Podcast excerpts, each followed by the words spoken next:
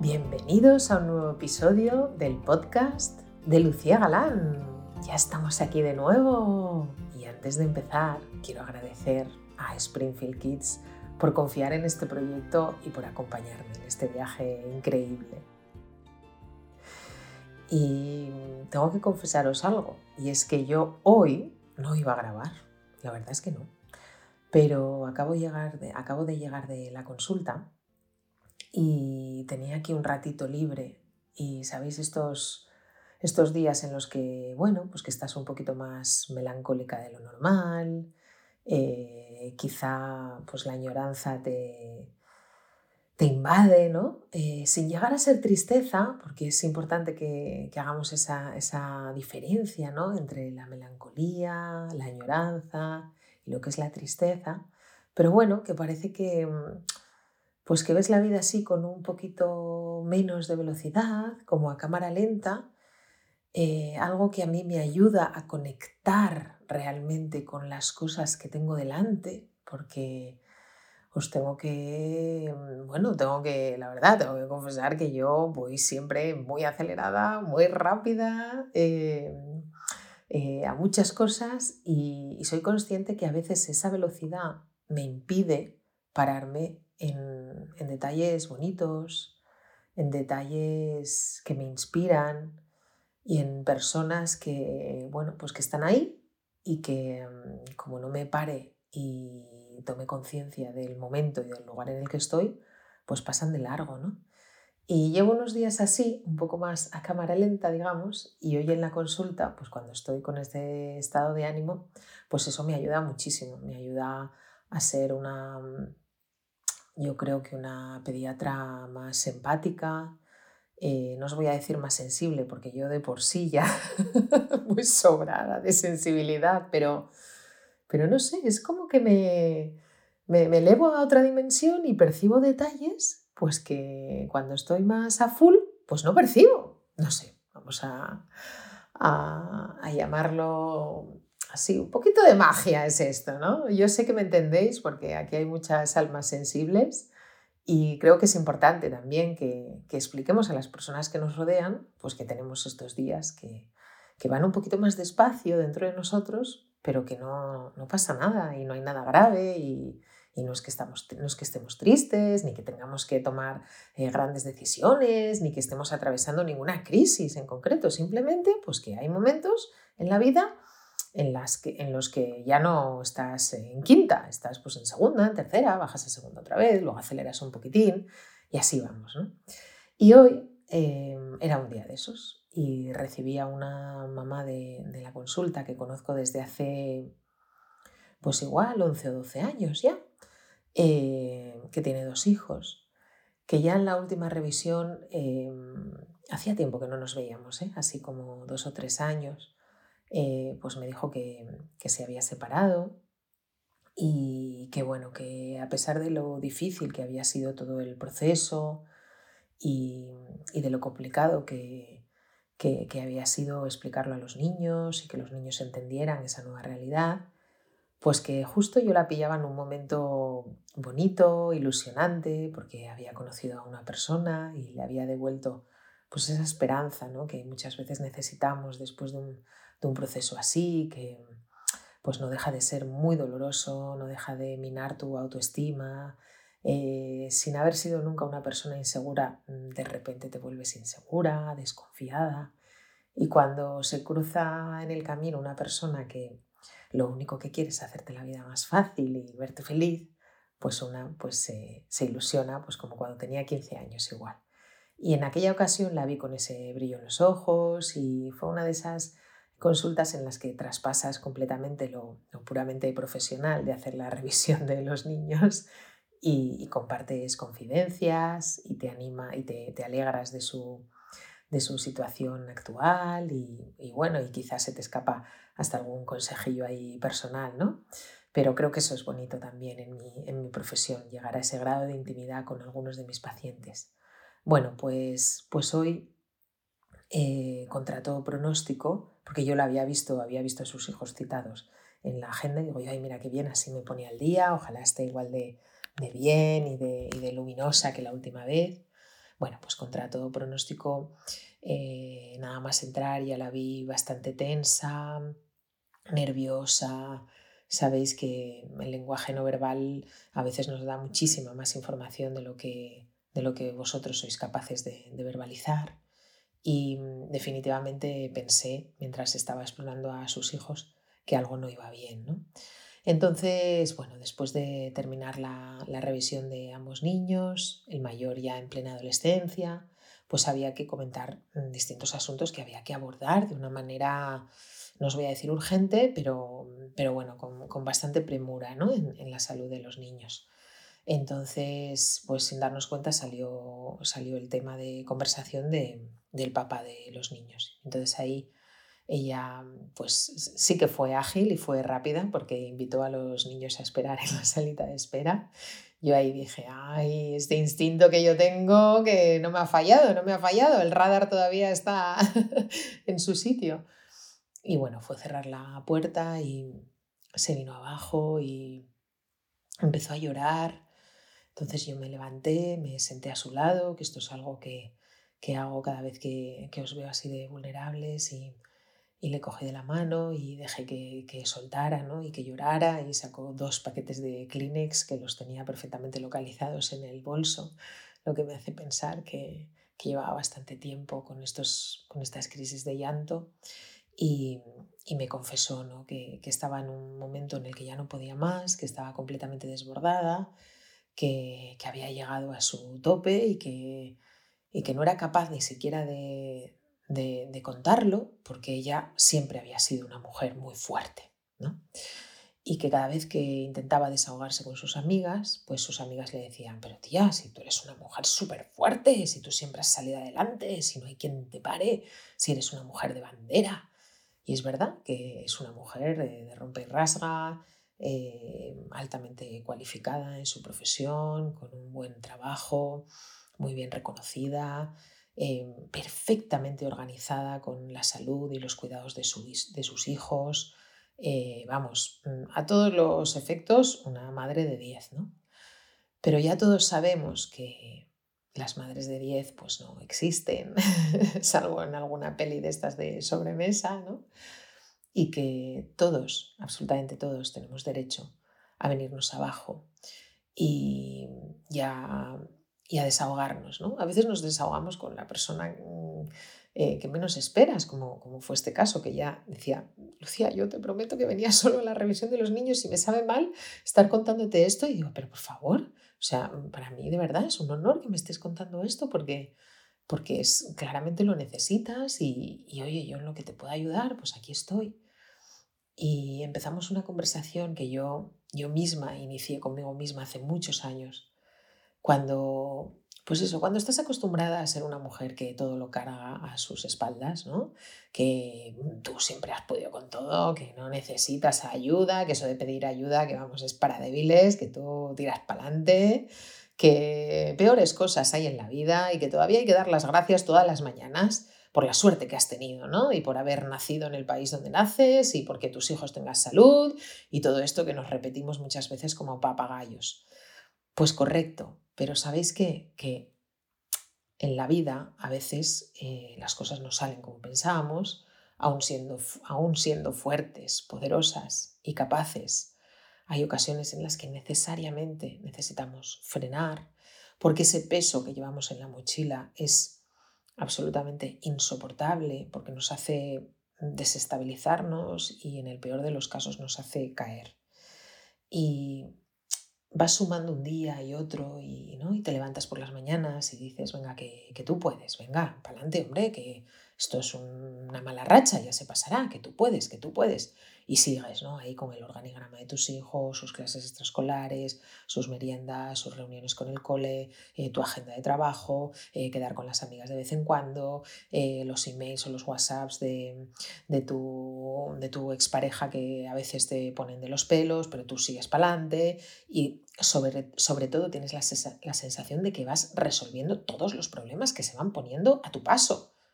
Y eso además pues te empodera y te reafirma en que efectivamente eres una tía, vamos, vamos, que indestructible casi, ¿no? Pero la verdad es que llega un día en el que no le encuentras sentido a toda esa lucha interna que llevas por ser una mujer perfecta, madre perfecta, profesional perfecta, amiga perfecta. Llega un día en el que, como esta mamá me confesaba, es que yo lo único que quiero es llorar y, lo único que me hace sentir bien ahora mismo es llorar y me da vergüenza decirte esto, pero eh, es que me cogería un avión y desaparecería, porque es que estoy cansada de que todos los problemas los tenga que solucionar yo. Y no solo eso, sino que parece que encima yo soy la responsable de, de, todo lo que ocurre a mi alrededor. Y me niego a creer eso, pero parece que las personas que están a mi alrededor me lo, me lo, me lo hacen creer. Y la vi metida en un, en un bucle eh, muy oscuro. Eh, realmente, mm, cuando estás ahí, te asomas a ese abismo ¿no? y te sientes imprescindible en ese universo que has creado. Y te sientes imprescindible, realmente dices, es que, es que yo no puedo faltar. Y yo esta sensación la he tenido muchísimas veces, ¿no? Incluso todavía a veces a día de hoy le digo a mi pareja, digo, es que, es que tú no te das cuenta de la carga mental que yo tengo, pero es que yo no puedo faltar.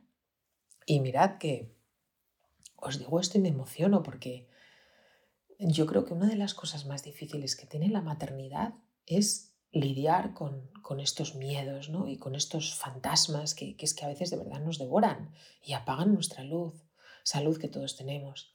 Y yo durante muchos años eh, tenía el miedo atroz, pero mm, que me paralizaba, ¿eh? si, si me quedaba varios minutos pensando en él, de, de faltar yo.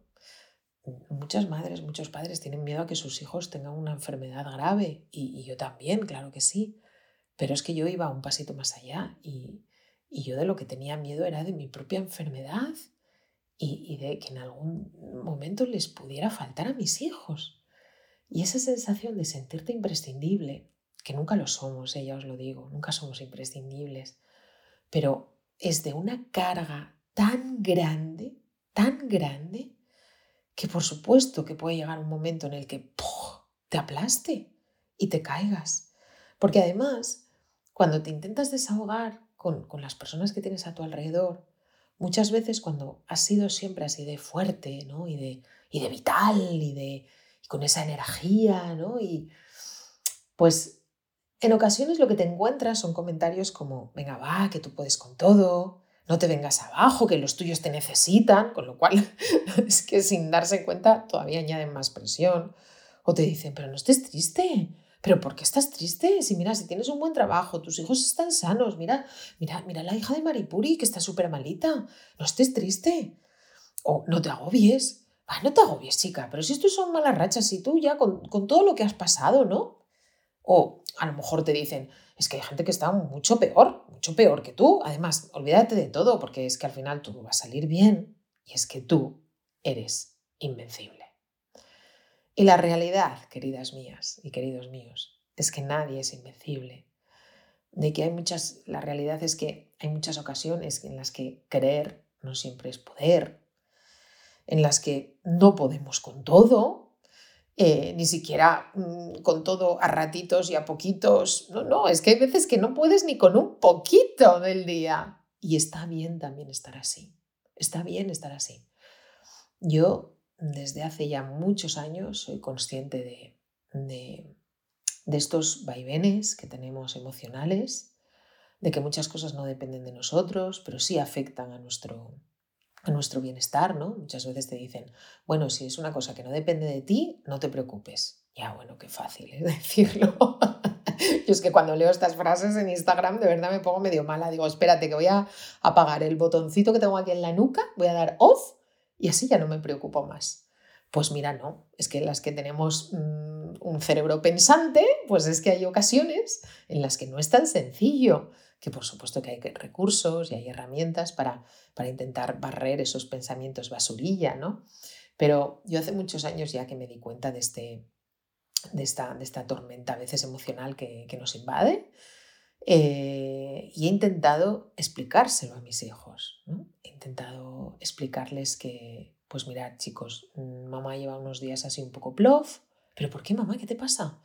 Realmente no me pasa nada grave, todo está bien, pero mamá, has ido al médico, ¿te pasa algo? No, no me pasa nada y todo esto se lo explicas con una sonrisa, porque, porque sí, porque quieres educarles en la realidad y en el amor y en, y en, y en, y en el mundo real en el que vivimos. Pues mirad, no me ha pasado nada grave, los abuelitos están bien, yo estoy bien de salud, mi trabajo sigue todo en orden, no hay problemas económicos en casa, pero yo pues, pues no me encuentro bien, pues eh, este pequeño detalle me ha desestabilizado un poco o veo a esta persona un poquito distante y eso me duele o simplemente mm, pues después de las vacaciones me he quedado un poco sin energía y, y no os preocupéis, pero os lo quiero explicar para que sepáis pues que mamá hay días o hay semanas en las que está fenomenal, está a tope de power, bailamos, preparamos unas cenas que vamos, ni, ni, ni las recetas de Instagram que circulan por ahí. Pero hay días como hoy en las que mamá pues está un poquito más callada y está un poquito más apagada y está un poquito más pensativa y eso también está bien. Este podcast está patrocinado por PixPay, la mejor herramienta de educación financiera para niños y adolescentes a partir de 10 años. El dinero forma parte de sus vidas, por eso es importante educarlos y acompañarlos en el proceso de aprendizaje. PixPay no solo te permitirá dar a tus hijos una tarjeta de prepago segura, que tú decides cómo y dónde pueden utilizar. También te ayudará a enseñarles a valorar el dinero, a gestionarlo y a ahorrar Descubre la herramienta que ya está facilitando la vida a miles de padres y madres. Si quieres saber más, visita pixpay.es. No podemos volcar esa responsabilidad hacia nuestros hijos de que ellos también tienen que estar felices todo el tiempo. ¿Qué pasa? Que como son niños, tienen que estar siempre felices, no tienen derecho a estar tristes, no tienen derecho a tener un mal momento, incluso a darte una mala contestación porque les has pillado en, una situación complicada. No tienen derecho a estar melancólicos, a tener añoranza, a estar tristes incluso. Pues claro que sí. Y creo que tenemos que respetar esos espacios también, que los tienen desde muy pequeñitos. ¿eh? Em, en mi trilogía yo os cuento muchas anécdotas vividas con mis hijos cuando eran pequeños y es muy curioso cómo cuando les educas en ese lenguaje emocional, ellos mismos te lo, te lo explican así, cuando se encuentran así, ¿no? Yo me acuerdo una vez, eh, pues Carlitos, no sé, debía de tener pues unos siete años o así, y, y como os digo, yo hablaba mucho con ellos de las emociones y les enseñaba a poner nombres, a, tener, a poner esas diferencias ¿no? entre alegría, felicidad, exaltación, excitación, tristeza, pena, culpa, añoranza, melancolía, vergüenza, pues todos son emociones que nos pertenecen, pero todas tienen un matiz que las diferencia, ¿no? Y, yo siempre he intentado explicarles esto porque creo que, que, esto es, eh, es una cultura emocional que deberían de tener nuestros hijos y por supuesto los adultos. Pero bueno, a lo que iba. Hubo una noche en la que mi hijo ya, mm, pues ya no lloraba a diario como lloran cuando son chiquitinos y, se, bueno, pues se había dormido ya en la habitación, habíamos leído el cuento, yo siempre, siempre les he leído un cuento antes de dormir y entonces de repente escuché que estaba llorando, así como sollozando, ¿no? Y, y digo, qué raro, está llorando. Y me voy a la habitación y me lo veo así hecho una bolita, abrazando así su edredón y al principio pensaba que estaba dormido, pero luego me acerqué y vi que no, que estaba despierto. Y le digo, Carlos, mi amor, ¿qué te pasa? Y, le digo, ¿estás triste? ¿Tienes tristeza? Y entonces se secó las lágrimas y me dijo, no, la verdad es que triste, triste, no, mamá, tristeza no es. Digo, cuéntame entonces, ¿qué te ocurre? ¿Por qué, ¿Por qué estás así? Y entonces me contó un episodio del fin de semana anterior que había estado con su padre y se lo había pasado genial con él, ¿no? Y le había regalado un cochecito y entonces justo tenía ese cochecito en la mano y lo estaba mirando y estaba jugando con él ahí en la cama. Y entonces miró al coche y después de contarme esto de, la anécdota del fin de semana pasado, y es que, jo, me lo pasé tan bien y nos lo pasamos pipa y, luego me llevé este cochecito y, y entonces de repente se, quedó, se queda así callado y dice, Mamá, que estas lágrimas no son de tristeza, ¿eh?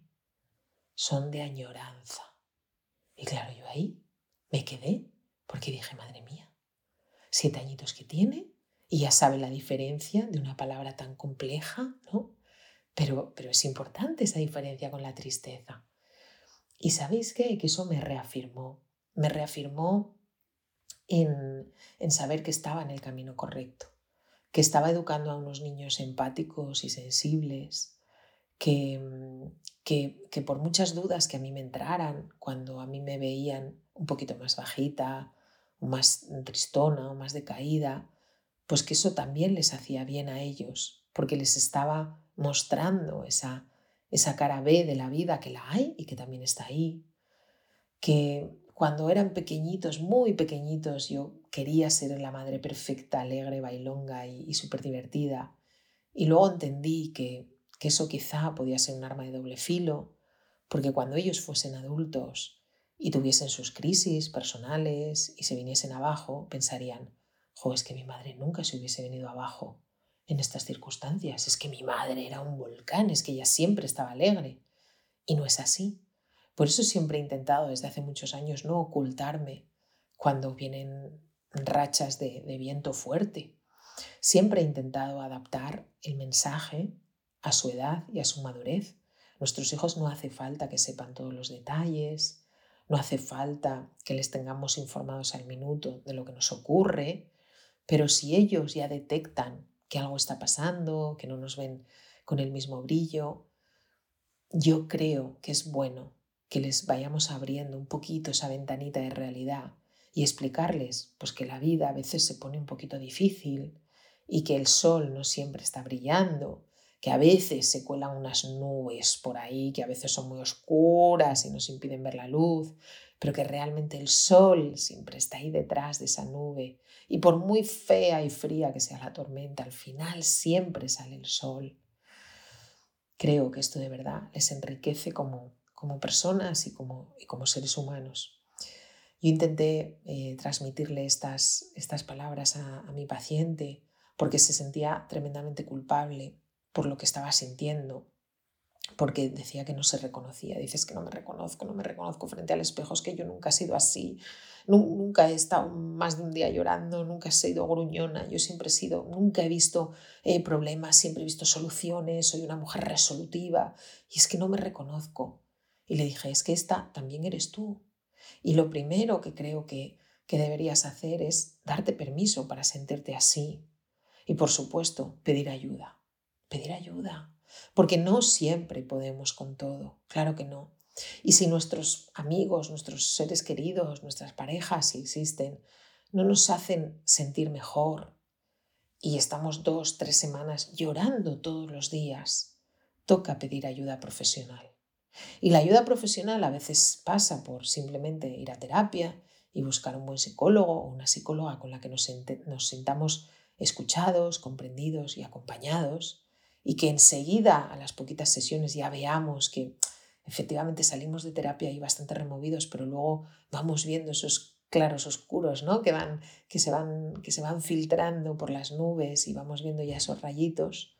Y también tenemos que ser conscientes de que en ocasiones solo con la terapia, con el psicólogo con la psicóloga no es suficiente y que a veces estamos hablando de una depresión o de un trastorno de ansiedad o de otros problemas mentales que necesariamente van a necesitar de la ayuda de un psiquiatra.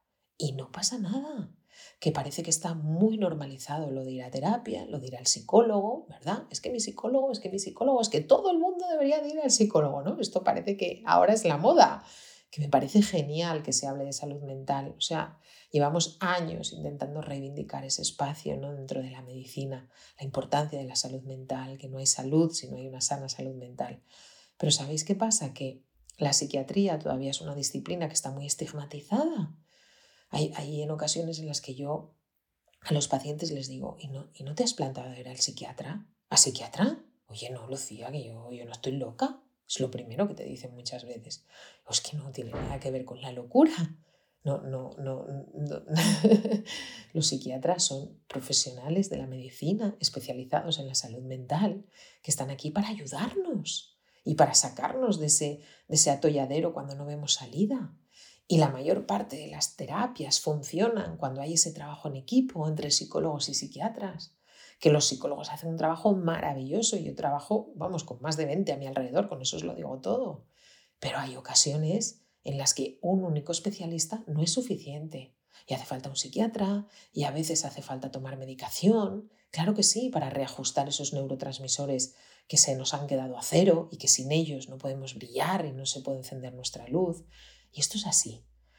Y así como cada vez se da más voz al campo de la psicología, la psiquiatría sigue estando muy estigmatizada. Y es una pena. A esta mamá eh, le recomendé que empezara terapia, le animé a pedir ayuda profesional, profesional porque claramente en su entorno, eh, a pesar de, estar bien protegida y tener personas a su alrededor que la querían, pues no todos sabemos aconsejar, no todos sabemos acompañar y en ocasiones, pues al igual que no siempre podemos cuidar de nuestros hijos enfermos y los síntomas se nos escapan y necesitamos ir al pediatra para que nos aconseje, pues con nuestra salud mental a veces ocurre lo mismo. Así que mmm, no tengáis miedo en veniros abajo, no tengáis miedo en pasar malas rachas, no tengáis miedo en no cumplir las expectativas de los demás. Ya tenemos bastante presión en nuestras espaldas. No hace falta que nos estén recordando a cada paso que tú puedes con todo, que no estés triste, que no te agobies, que los niños de África se mueren de hambre, que todo eso ya lo sabemos, pero mi realidad es la que es. Y a veces únicamente necesitamos que alguien nos escuche, nos dé un abrazo, nos diga, estoy aquí para lo que necesites. Utilizar esa frase mágica que ya conocéis de en qué te puedo ayudar. O simplemente estar, estar.